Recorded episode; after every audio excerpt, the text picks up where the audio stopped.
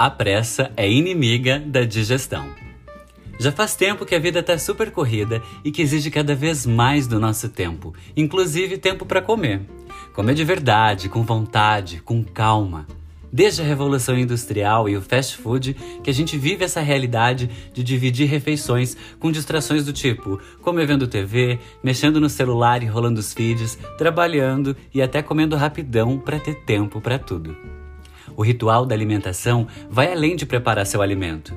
É servir em um prato bonito, bem apresentado, colorido e diversificado.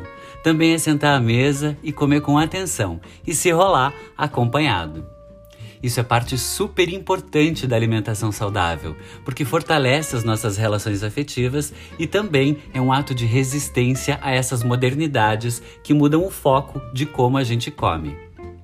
A praticidade e a grande oferta dos produtos embalados to go takeaway são bem convincentes e nos levam a consumir frequentemente alimentos industrializados e ultraprocessados, aqueles que dá para comer enquanto a gente faz um monte de coisa, sem se importar com o que estamos comendo e como isso afeta a nossa saúde.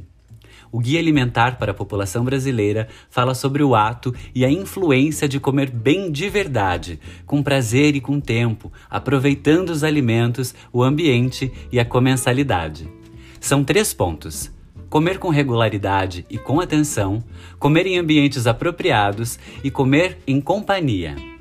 Quando a gente segue essas dicas, já dá para sentir a melhora na digestão, porque comemos com atenção, ou seja, mais devagar com tempo suficiente para o nosso corpo perceber a saciedade, o que também diminui a produção de ácido do suco gástrico e aquela azia chata do refluxo.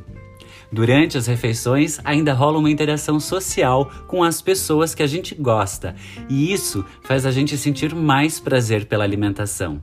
Comer acompanhado é mais gostoso, e isso é científico, tá?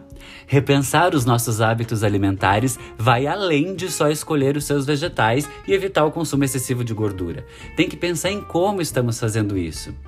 Não precisa ser da noite para o dia. Devagar a gente volta a conviver, sentar à mesa, comendo com calma e com tempo. Depois, naturalmente, a gente percebe os benefícios dessas mudanças e como melhora a nossa vida e a nossa saúde.